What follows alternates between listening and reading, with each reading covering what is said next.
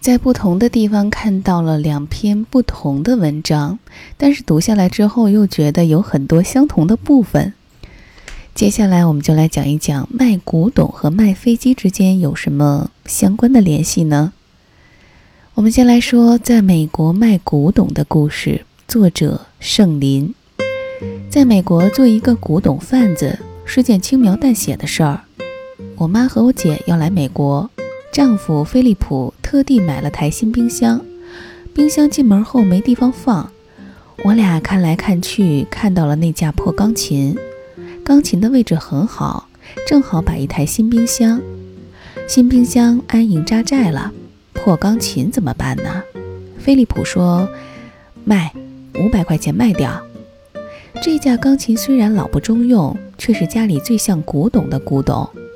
于是我们俩跑古董店兜售我们的钢琴，没想到跑一家失败一家。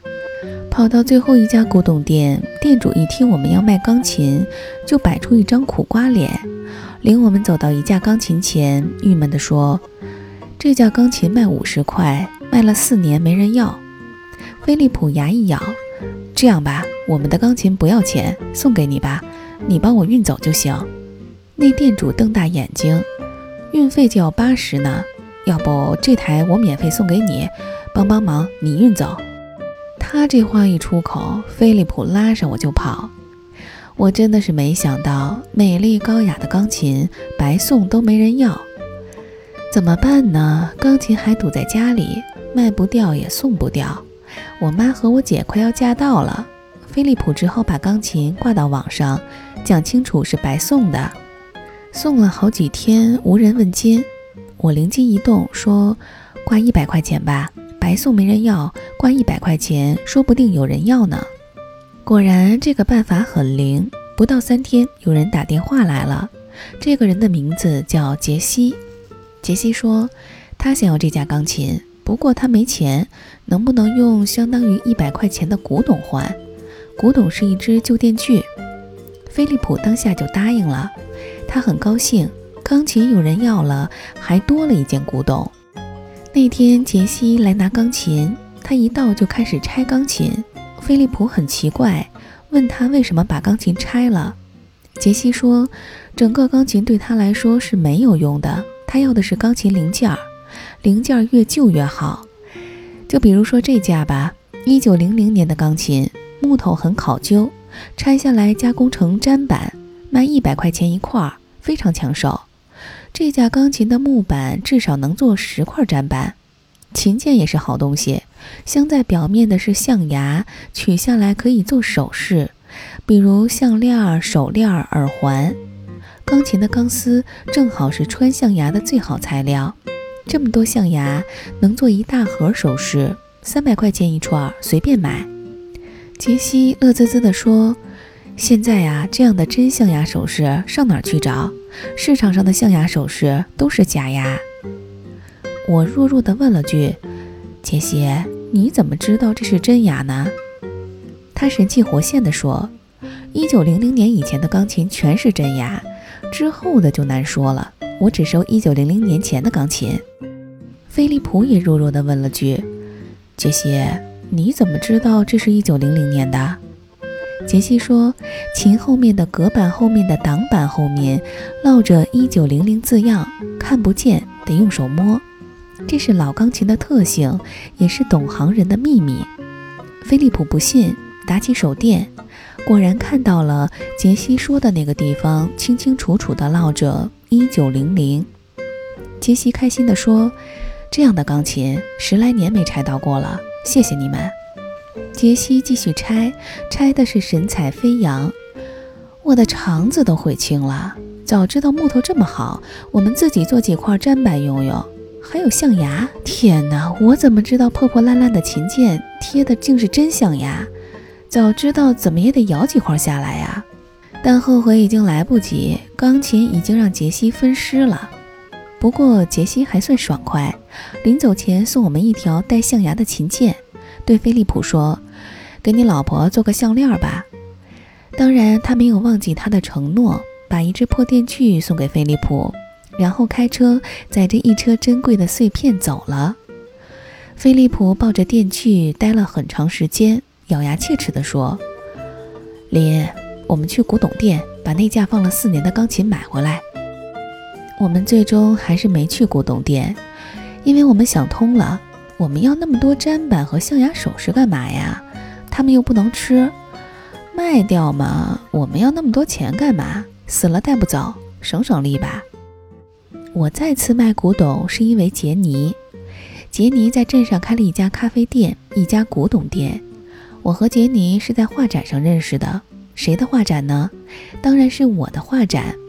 杰尼看过我的画展，见到我就说：“林，中国画太美了，我想跟你学。”杰尼是富有的女人，但生活很不顺。前几年她丈夫癌症刚去世，她马上查出乳腺癌，割了双乳才保住性命。杰尼没有孩子。一个人孤独地经营咖啡店和古董店，她多才多艺，会油画、壁画、室内装饰，镇上很多店都是她装饰的。喜欢她的人很多，她人缘很好。有一天，杰尼打电话来说：“林，我想在我的古董店卖你的画，卖掉一张，你付我百分之十的租金就行。”菲利普听了，开心地跳起来说。我早就知道，我老婆是个大艺术家。我呢，我这个大艺术家当然也高兴。天哪，我要卖画了，不是做梦吧？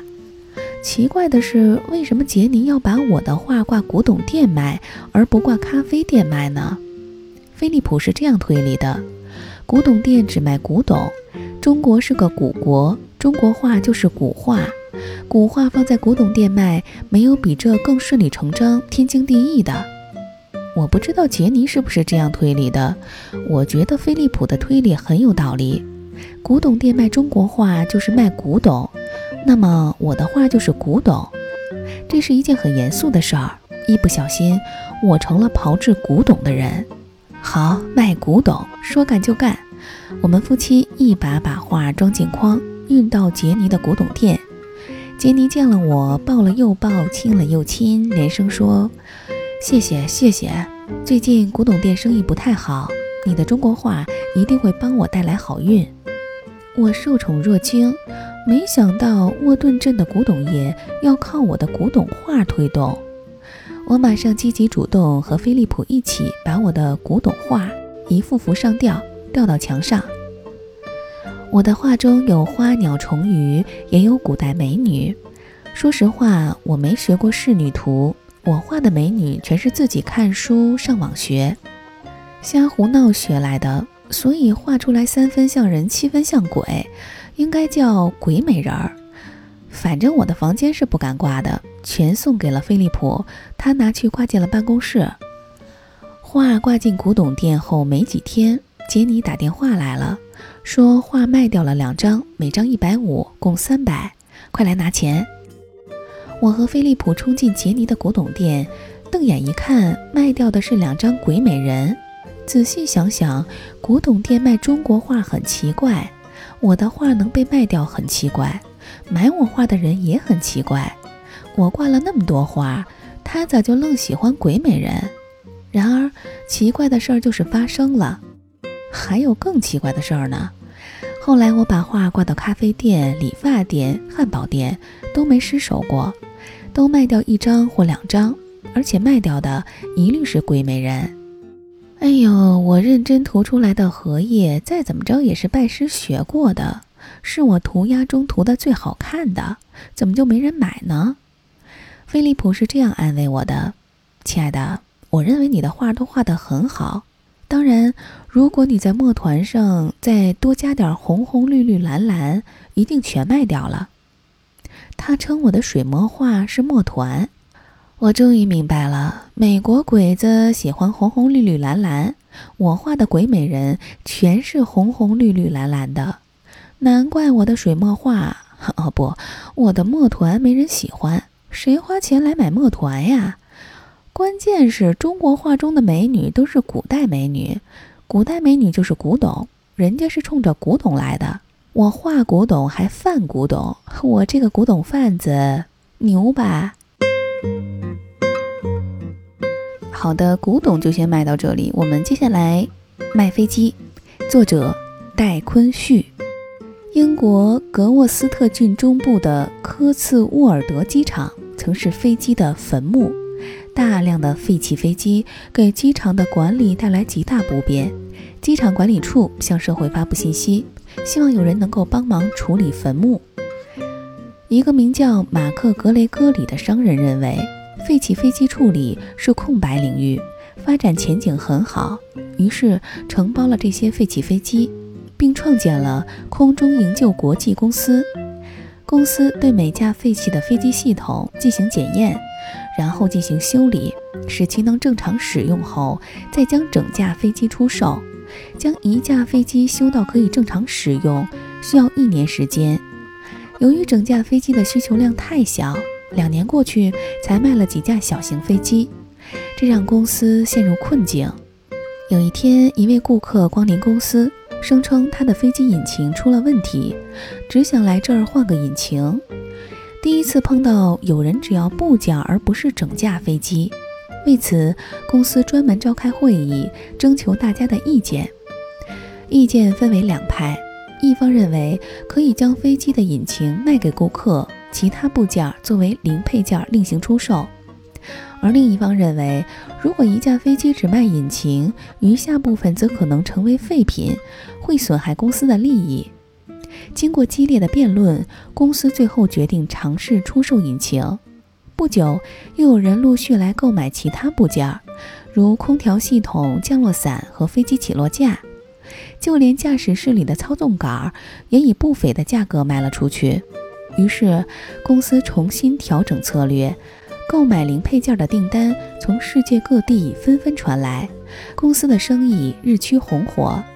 随着生意的好转，公司的影响力不断扩大，于1993年被英国国防部收购。怎么样，古董和飞机听下来之后有什么样的感受？有没有觉得一件比较麻烦的事儿或者是难题，如果转换一下思路？